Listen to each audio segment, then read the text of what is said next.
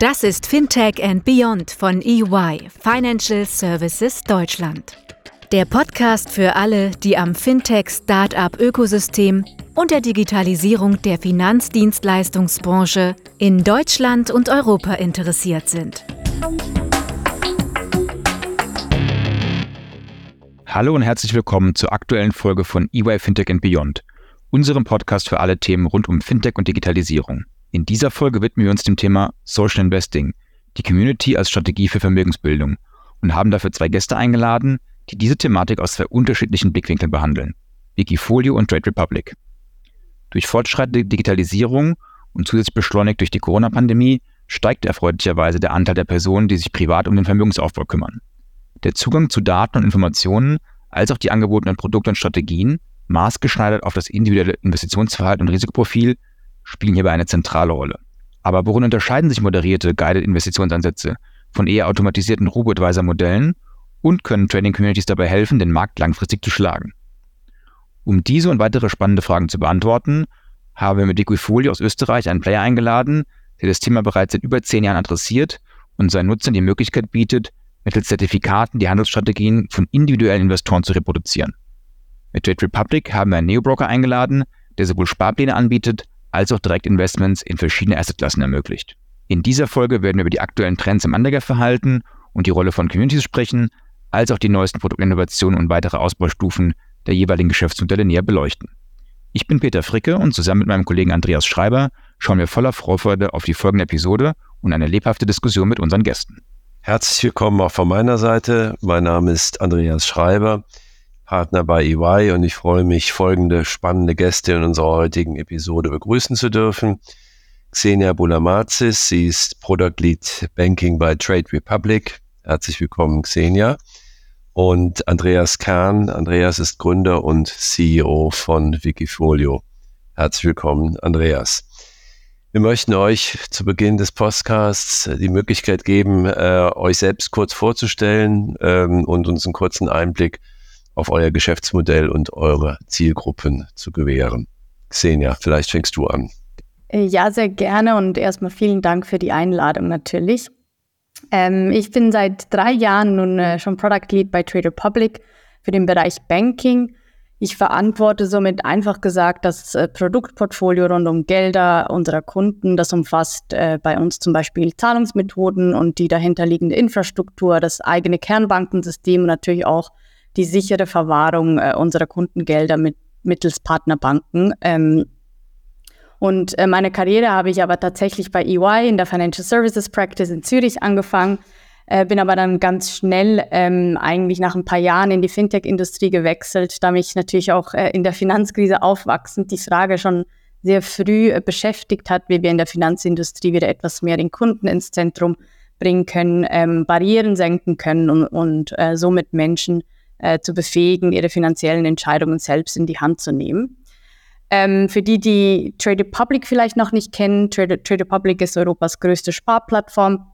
Unsere Mission ist es, Millionen von Europäerinnen und Europäern äh, mit einem sicheren, einfachen und provisionsfreien Zugang zu den Kapitalmärkten, den privaten äh, Vermögensaufbau und die Altersvorsorge zu erleichtern.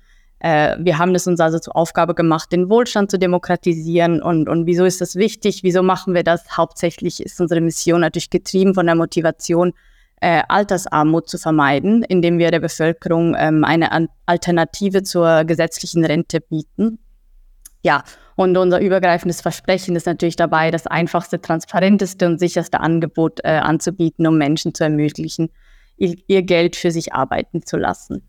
Vielen Dank, äh, Xenia. Andreas, möchtest du weitermachen mit einer Vorstellung deines Unternehmens und von dir selber? Ja, sehr gerne. Auch danke für die Einladung. Ich habe Wikifolio vor zehn Jahren äh, gegründet mit dem Anspruch, eine Alternative zu schaffen zum klassischen Vertrieb von Anlageprodukten. Damals war ja Fintech noch relativ unbekannt, äh, quasi auch ein Wort für Innovation außerhalb der Bank. Ich kann jetzt eigentlich doch behaupten, dass Wikifolio in der Bank erfunden wurde, nämlich nach einem Gespräch mit einem Bankberater, der mir ein Produkt verkaufen wollte. Das hat super ausgesehen. 20% Chance, 5% Risiko. Ich habe das Produkt nachgebaut im Excel mit Daten gefüttert seit 70 Jahren ich kam drauf, dass immer dieser minus 5% Fall eingetreten wäre und nie der plus 20%, Fall. sprich die Bank wollte mir äh, mein Geld wegnehmen.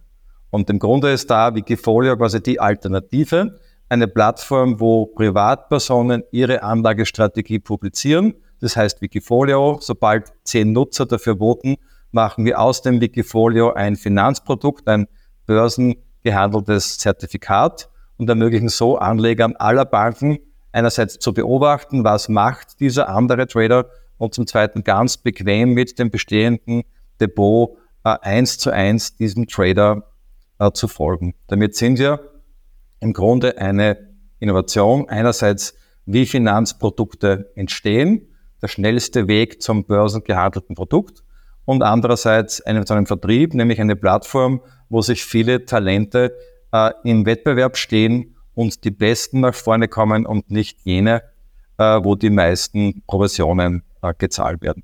Und das war relativ verrückt damals, als wir gestartet sind. Äh, jetzt nach zehn Jahren haben wir über 50 Milliarden Euro Volumen abgewickelt, über 9000 äh, Produkte gebaut und haben mittlerweile die größte Datenbank an schummelfreien Track Records von Personen, die mit vollem KYC auch legitimiert sind und haben damit äh, gezeigt, dass wir eine gute Alternative sind zu anderen Anlageformen. Vielen Dank, Xenia Andreas. Dann steigen wir vielleicht in die Diskussion ein mit der ersten Frage an dich, Xenia. Äh, wir sehen im Moment im Markt aktuell eine hohe Unsicherheit, hohe Volatilität. Wie wirkt sich das bei euren Kunden auf das äh, Investitionsverhalten und die nachgefragten Produkte aus? Also seht ihr ein Shift im Risikoverhalten, äh, in den Anlageklassen, Equity, Fixed Income, ESG, Alternative? Wir beobachten äh, tatsächlich, dass unsere Kunden mit, mit sehr langfristigem Horizont investieren ähm, und auch in diesen quasi sehr herausfordernden Zeiten, die von steigenden Zinsen und, und Rezessionssorgen geprägt sind, ähm, nicht nur konsequent weitersparen, sondern ihre Sparaktivität auch äh, weiter ausbauen. Wir haben tatsächlich Zahlen von 2021 äh, mit, mit dem Krisenjahr 2022 verglichen und, und ähm, da zum Beispiel einen, einen klaren Anstieg von jährlichen Spar Sparplanausführungen gesehen ähm, äh, von bis zu 25 Prozent. Und interessant war hier auch, dass ähm, wir in den Daten klar feststellen konnten, dass insbesondere Frauen in dieser Krisenzeit ähm, äh, besonders risikobewusst, sich besonders risikobewusst verhalten, zum Beispiel ihren ETF-Anteil in ihrem Portfolio und auch die monatlichen Sparraten für ETF-Sparpläne ähm, noch stärker steigern als, als die Männer. Xenia, du hast äh, viel von der Demokratisierung gesprochen. Ihr bietet Sparpläne an, ihr richtet euch an Kundengruppen, die vielleicht auch nicht zwingend äh, affin sind im, im Anlegerverhalten, in Investitionsentscheidungen. Seht ihr trotzdem allgemeine Hindernisse bei den Investitionsentscheidungen, ähm, Hemmnisse auf eure Plattform zu kommen? Und wie versucht ihr das zu lösen? Ja, das ist eine sehr, sehr gute Frage, Andreas, ähm, und beschäftigt uns natürlich auch, auch sehr. Also obwohl die Haushalte natürlich in der EU zu den größten Sparern äh, der Welt gehören, ist das Engagement auf den Kapitalmärkten insgesamt nach wie vor eher gering. Ähm, der größte Teil der Ersparnisse wird immer noch in Form von Bargeld auf Bankkonten gehalten. Äh, der Klassiker Geld unter dem Kopfkissen. Dies liegt vor allem daran, glaube ich, dass Kleinanleger äh, insbesondere natürlich auch äh, wegen der Finanzkrise tendenziell eher risikoscheu sind ähm, zudem fehlt vielen äh, auch das Finanzwissen, um, um diese Vorteile wirklich äh, richtig zu verstehen und, und die Risiken im Zusammen Zusammenhang mit äh, Investitionen in die Kapitalmärkte richtig einzuordnen.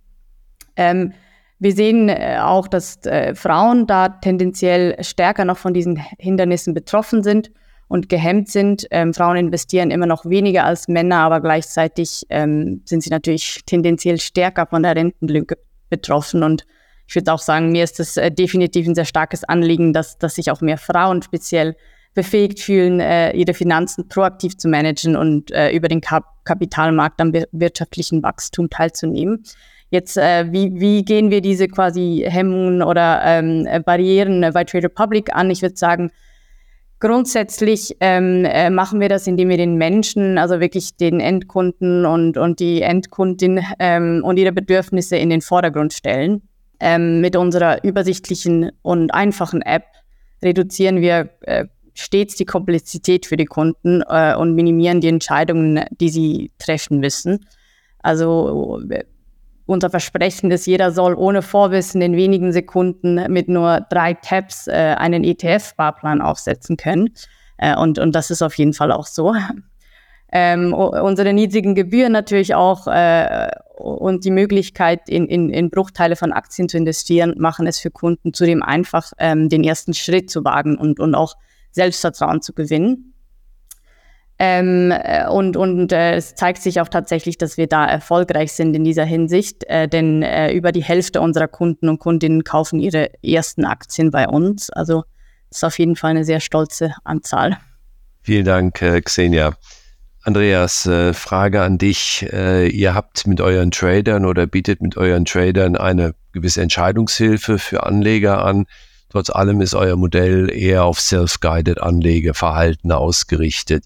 Woran unterscheidet ihr euch konkret im Vergleich von den vollautomatisierten Robo-Advisern? Also ich glaube, der wichtigste Unterschied vorab ist mal, dass wir nicht anstreben, eine Gesamtlösung anzubieten. Also auch Republic will ja das, das ganze Depot machen vom Kunden und der äh, Robo-Advisor hat eine Gesamtvermögenslösung im Blick. Und Wikifolio bietet im Grunde nur Bausteine aller Art. Äh, damit leisten wir einerseits weniger als die anderen, weil wir nicht gesamt lösen. Äh, gleichzeitig äh, leisten wir aus meiner Sicht äh, deutlich mehr, weil einfach die Bausteine mehr leisten. Was ein normaler Robo-Advisor macht, ist im Grunde ein breit gestreutes äh, Portfolio zu machen, was eine gute Sache ist, äh, typischerweise aus ETFs strukturiert, verlangt dafür aber oft 70, 80, 100 Basispunkte in der Verwaltung. Im Grunde eine Leistung, die am Ergebnis kaum zu unterscheiden ist von dem, was ein MSCI All Country äh, Index auch leisten kann. Im Grunde relativ teures Produkt für ein bisschen Convenience. Was wir leisten, ist eben Bausteine, die gewisse Themen, gewisse Handelsstrategien abdecken, die irgendwie in jedes Portfolio dazu passen und die auch entsprechender Outperformance äh, liefern. Und in der Kombination ETFs und Wikifolios, glaube ich, können die meisten Anleger ein sehr gutes Gesamtportfolio einfach strukturieren, strukturieren haben Low-Cost breite Strahlung mit ETFs und entsprechend Alpha-Outperformance mit Wikifolios, die entsprechend performancebezogen entlohnt sind. Damit sind wir eigentlich völlig anders äh, positioniert äh, wie die anderen Anbieter am Markt, was ja gut ist. Vielen Dank. Du sprachst eingangs äh, von 9000 Produkten, 50 Milliarden ähm, äh, Assets, die ihr abgewickelt habt. Äh, deswegen ähnliche Frage wie äh, Xenia zum Anlegerverhalten. Siehst du da in den letzten Monaten, Jahren äh, ein Shift im Anlegerverhalten? Also natürlich wechseln sich die Themen ab, was gerade Rendite verspricht und was die Leute gern kaufen. Also ein paar Beispiele zu nennen. Wasserstoff war lange ein Thema, ist verschwunden, ist jetzt wieder extrem spannend für Anleger. Energie war in den letzten zwei Jahren ein heißes Thema. Verteidigung, äh, Nebenwerte ist auch sowas, was äh, regelmäßig wieder auftaucht. Meistens sind eher, äh, sag mal, depressiven Phasen im Markt, besinnen sich ja einige wieder auf Nebenwerte, was ja auch wissenschaftlich erwiesen ein äh, langerer Outperformance-Faktor äh, sein kann. Äh, rund um Covid herum war E-Commerce heiß und das hat damals ja wirklich äh, extreme Renditen äh, produziert. Jetzt im Augenblick ist gerade die Stimmung schlecht bei Biotech, da äh, gibt es äh, einige äh, Verkaufs-, also Themen äh, wechseln äh, durch äh, und ist meistens wieder durchmischt eben von Langfristtalenten, die entweder ein System umsetzen oder einfach ein Gespür für Trendthemen haben. Und so ist eigentlich immer irgendwas spannend äh, für die Anleger und wir haben äh, ein gutes äh, Geschäft, gutes Volumen eigentlich in fast jeder Marktphase. Was ziemlich stabil bleibt, was mich auch erstaunt ist, das Durchschnittsinvest. Im Durchschnitt investieren die Anleger pro Produkt 5000 Euro und das schwankt plus minus 10 Prozent, aber bleibt eigentlich seit zehn Jahren äh, extrem stabil, was mich ein bisschen wundert, nachdem ja doch viele neue Anleger in den Markt kommen, die mit kleineren Beträgen agieren. Ich glaube auch die, die Demografie und auch die Investments bei Traderbank sind völlig anders als bei Comdirect in Sachen Assets der Marktführer. Da habt ihr sicher viel, viel kleinere Tickets im Vergleich. Äh, der Trend kam bei uns noch nicht durch. Vielleicht auch, weil eure Kunden Wikifolio's noch nicht handeln dürfen. Ja, Andreas, ich glaube, das ist schon fast eine gute Steilvorlage für die nächste Frage ähm, in Richtung Daten. Du hast ja zu Beginn erwähnt, dass ihr seit über zehn Jahren am Markt seid und auch in der äh, Zeit ähm, sehr viel Daten gesammelt habt. Ähm, und sicherlich auch mit vielen Insights zu Performance, was sind sozusagen alpha-generierende Strategien. Ich kann es uns dann nochmal durchführen. Was für Daten sind das genau? Welcher Form nutzt ihr die heute aktuell? Was spielen die für eine Rolle auch in der Kommunikation mit den, mit den Kunden und eben zum Aufbau auch der entsprechenden Trading Communities? Also wir haben Gesamtdaten natürlich zu den ganzen Wikifolios, welcher Trader kauft wann welche äh, Aktie dazu. Wir haben Verhaltensdaten, wer folgt wem. Wir haben jede Menge von äh, Kommentaren äh, zu vielen tausend Aktien. Ein riesen, ein riesen Datenbestand, wo man unterschiedliche Sachen machen kann. Nummer eins ist natürlich für uns die Beurteilung äh, der Trader, wo wir hauptsächlich auf äh, Risk-Adjusted Returns achten. Das heißt, äh, wie viel äh, Outperformance mit der Risikoberücksichtigung kann ein Trader auch produzieren. Natürlich, je länger wir Daten haben, desto besser kann man äh, auch äh, in die Zukunft schauen und sagen, ist das wirklich nur ein Glückstreffer oder äh, ist da echt Talent dahinter? Wenn jemand mit 400, äh, 500 Trades über zehn Jahre konsequent vorne liegt, dann ist es schon sehr vermessen zu sagen, äh, der hat keine Ahnung. Also da kann man durchaus die Hypothese verwerfen und sagen, da ist Talent vorhanden. Also einerseits geht es um die Produkte, die Zertifikate. Äh, gleichzeitig ist das auch Inspiration. Äh, wir wissen, dass viele Anleger als Fans folgen, beobachten und dann einzelne Trades äh, nachtreten. Darum zeigen wir jetzt auch vermehrt äh, Trading-Ideen an. Zum Beispiel haben wir eine Aktien-Insight-Seite, wo wir die Aktien in vier Listen unterteilen. Erstmal, ob die Preise steigen oder fallen und ob Trader im Durchschnitt Bestände auf- oder abbauen.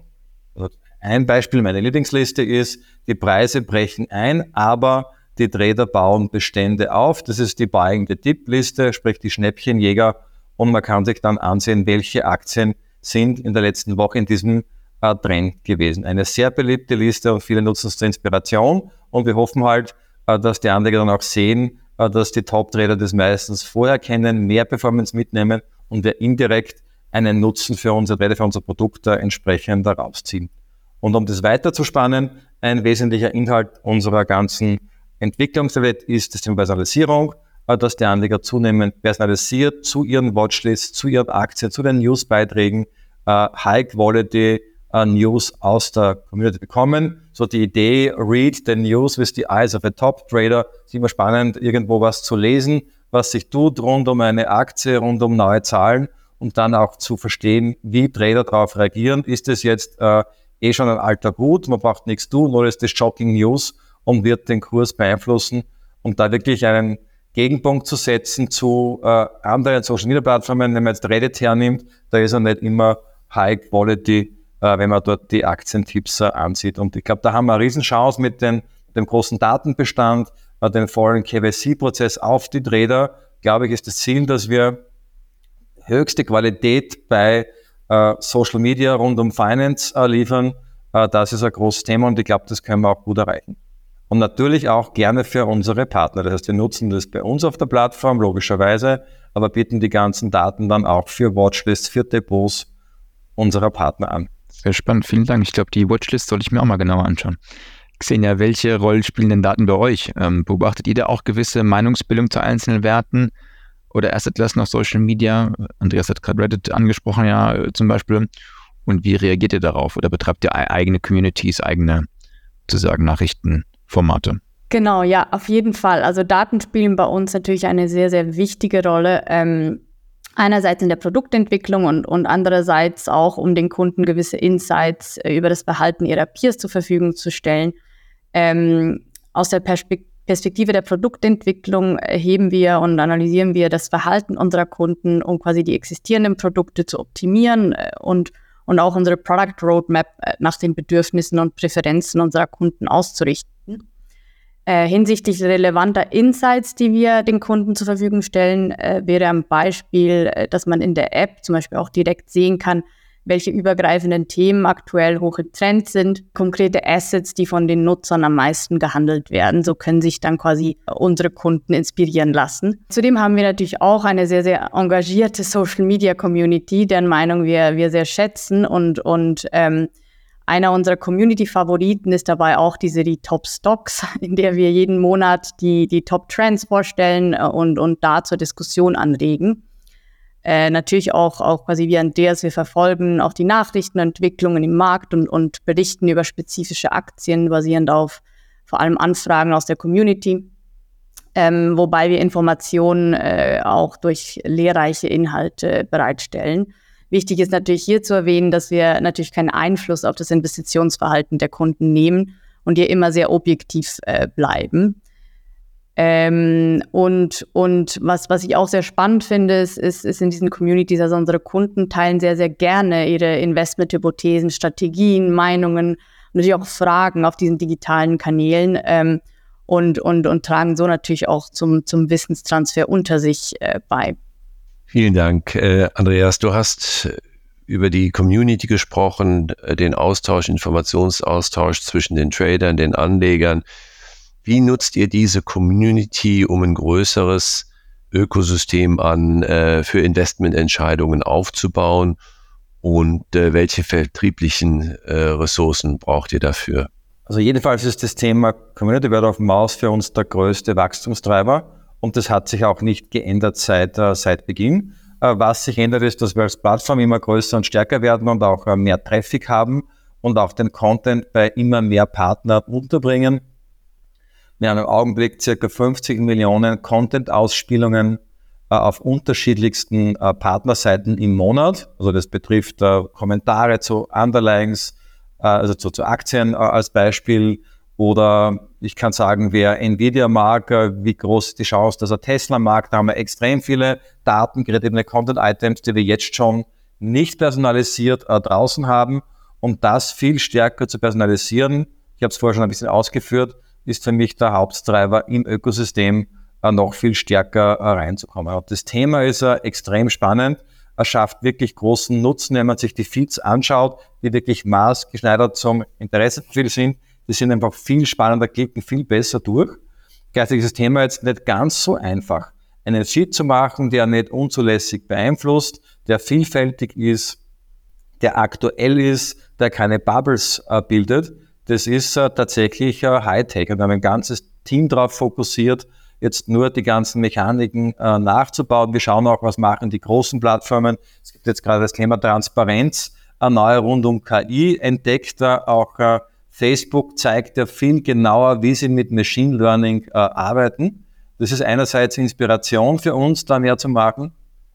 Gleichzeitig zeigt es auch, dass es zum Teil in die falsche Richtung geht. Das ganze Facebook-System ist darauf aufgebaut, zu predikten, was der Anleger mag.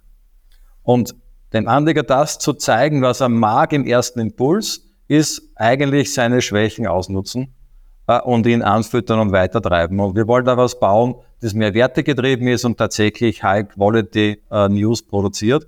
Und das ist eine Sache, wo ich glaube, die können wir entwickeln. Wir haben das als Kernkompetenz und da haben sicher auch einige Partner Ideen in die Richtung. Aber jemand, der das als äh, Kernkompetenz nicht als Zusatzfeature hat, glaube ich, äh, hat da gute Chance, wirklich ein, ein, tolles Offer zu machen. Und mit dieser Art von Integration wollen wir unsere Partnerschaften noch viel stärker ausbauen. Also volles Bekenntnis zum Ökosystem. Das hat begonnen mit dem Listing an der Börse, so dass wir offene Plattform sind. Und das wird sich auch in der Art und Weise, wie wir mit Daten umgehen und mit Partnern arbeiten, in den nächsten zehn Jahren äh, nochmals verstärken.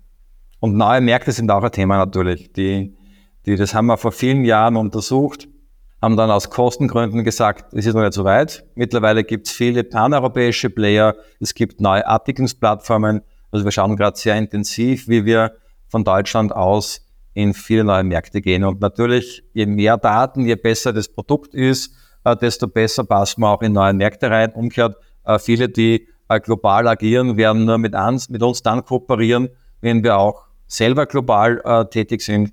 Das heißt, das ist quasi die zweite große Stoßrichtung. datengetrieben mit zehn Jahren Erfahrung in neuen Märkten den Erfolg entsprechend replizieren. Vielen Dank. Senja, auch an dich die Frage nach den vertrieblichen äh, Strukturen. Welche Kanäle nutzt ihr, um eure Kunden anzusprechen und äh, mit den Kunden zu wachsen?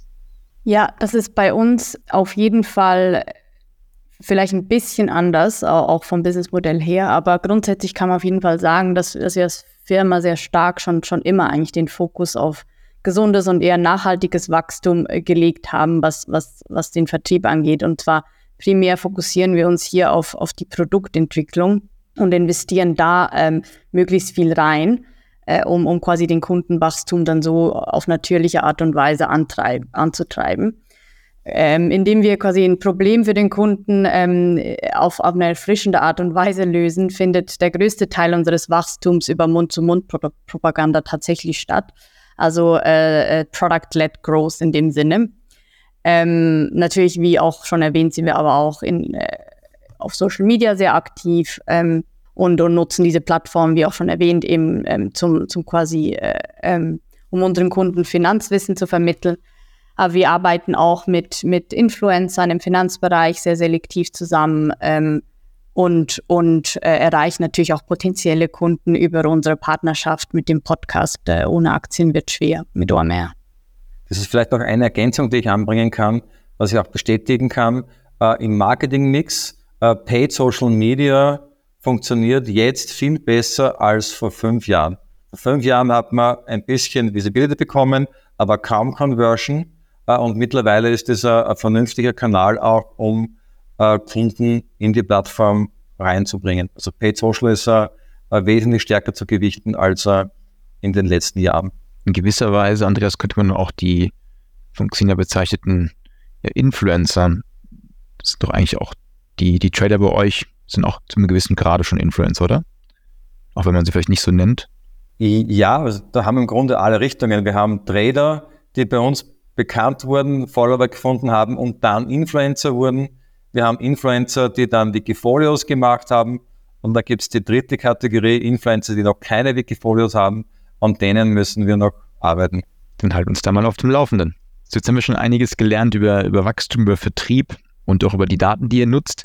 Vielleicht im nächsten Themenblock würden wir gerne nochmal das Thema so Produkte und Trends aufgreifen und vielleicht darum auch für die Hörer nochmal dann ein Level Playing Field zu generieren. Vielleicht könnt ihr uns auch nochmal erstmal durch das aktuelle Produktportfolio führen, bevor wir dann sozusagen den Ausblick nach vorne äh, nochmal starten. Wer möchte denn hier einen Anfang machen? Nachdem wir über 9000 Produkte haben, könnte es jetzt eine Zeit lang dauern äh, da durchzuführen, wenn man jetzt die Wikifolds Produkte äh, sieht. ich glaube, das haben wir im Grunde vorher schon ein bisschen äh, gestreift. Wir haben mit 9000 Zertifikaten für jedes Investmentthema, für jeden Risikoappetit äh, passende Performance und völlig transparente Suche, die Dinge entsprechend zu äh, entdecken. Das klingt alles super, hat natürlich auch ein bisschen äh, die Herausforderung, äh, dass man auswählen muss.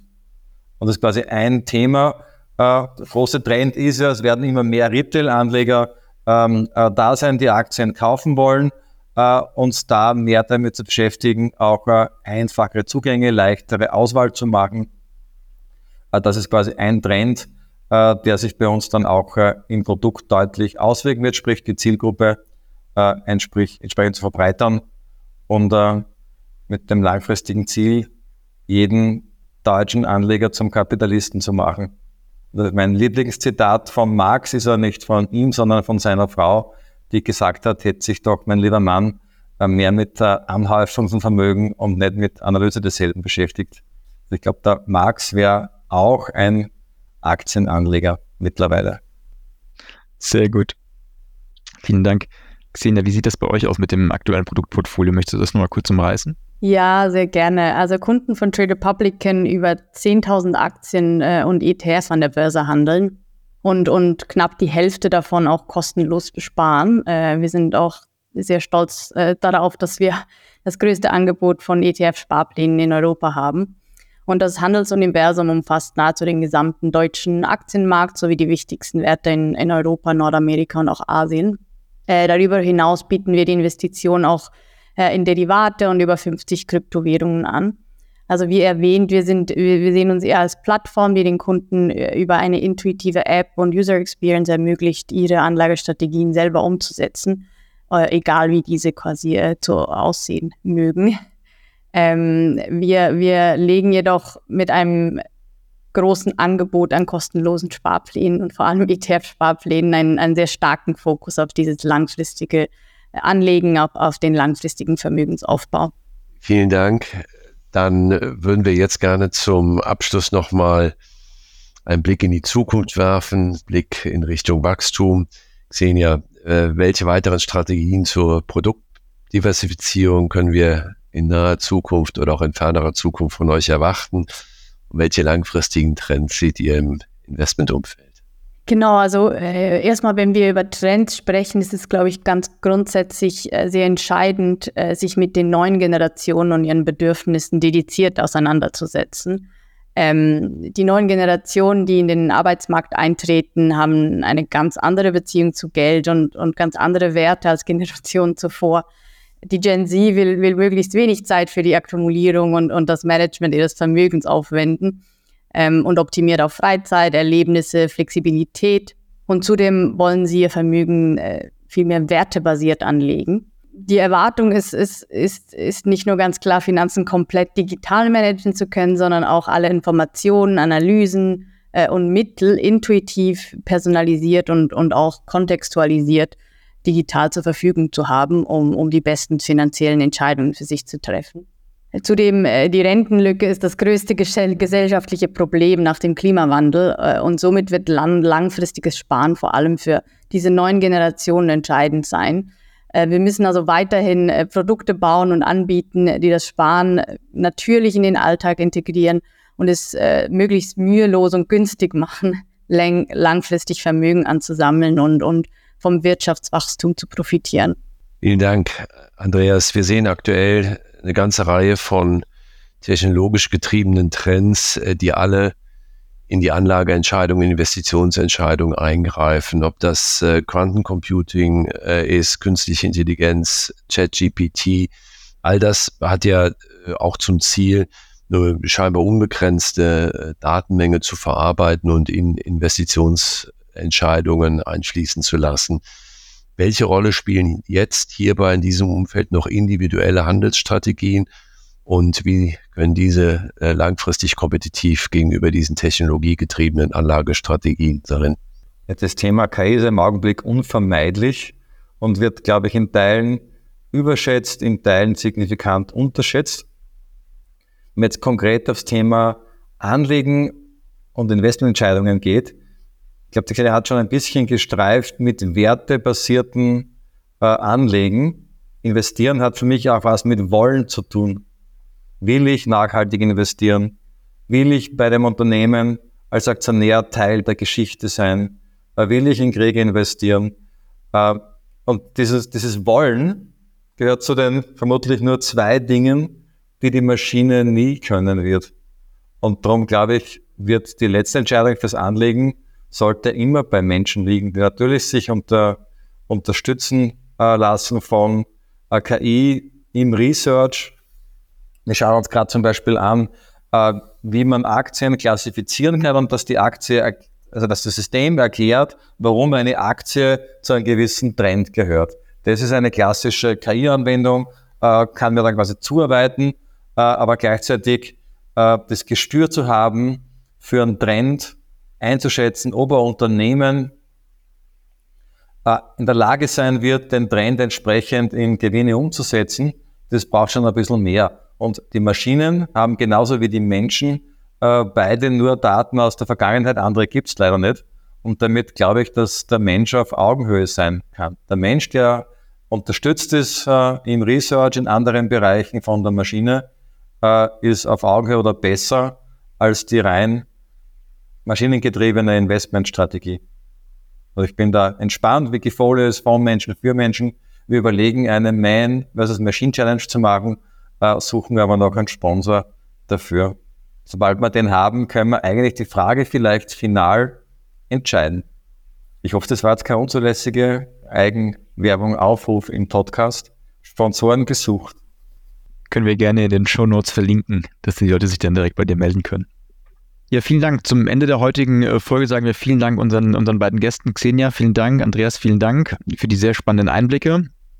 Hat ihr gerne viel gelernt, wie auch also Portfolio zusammengesetzt werden kann aus vielleicht dem Grundbaustein ETFs mit äh, vielleicht ein paar ähm, alpha-generierenden Bausteinen. Das ist ein sehr wichtiges Thema, weil sicherlich, wir können auch Eintrittsbarrieren äh, für den Zugang zu Kapitalmärkten und Investitionsmöglichkeiten gesenkt werden. Was gibt es da für Möglichkeiten? Ähm, ganz wichtig auch den, den Kundenfokus ähm, dort immer vor Augen zu haben, dass man wirklich das, was man tut und die Plattformen, die heute vorgestellt wurden, äh, machen das sozusagen den Kunden sehr ins, ins Zentrum zu rücken. Und ich glaube nicht zuletzt das Thema ja nicht nur wertgetriebene, sondern wert, auch wertbasierte Anlage in der Abgrenzung auch vielleicht zu aufkommenden ähm, ja, KI-gestützten Systemen und das sozusagen in der Anlage ähm, Entscheidungen oder Anlagenvorschläge mit zu ähm, berücksichtigen und nicht zuletzt auch noch personalisierte Daten. Ich denke, das ist ein Thema, was sozusagen die Datenschätze, auf denen wir heute sitzen, gehoben werden kann, dass man eben sehr stark die, die Kundendaten personalisiert und daraus mehr ähm, persönliche Anlageentscheidungen ähm, ableiten kann. In diesem Sinne nochmal vielen Dank. Unsere heutigen Gäste verlinken wir wie immer auch in den Show Notes. Und wenn ihr Vorschläge für spannende Themen oder interessantes Picke habt, könnt ihr uns gerne via Mail oder auch unsere LinkedIn-Präsenz kontaktieren. Und würde ich sagen, bis zum nächsten Mal.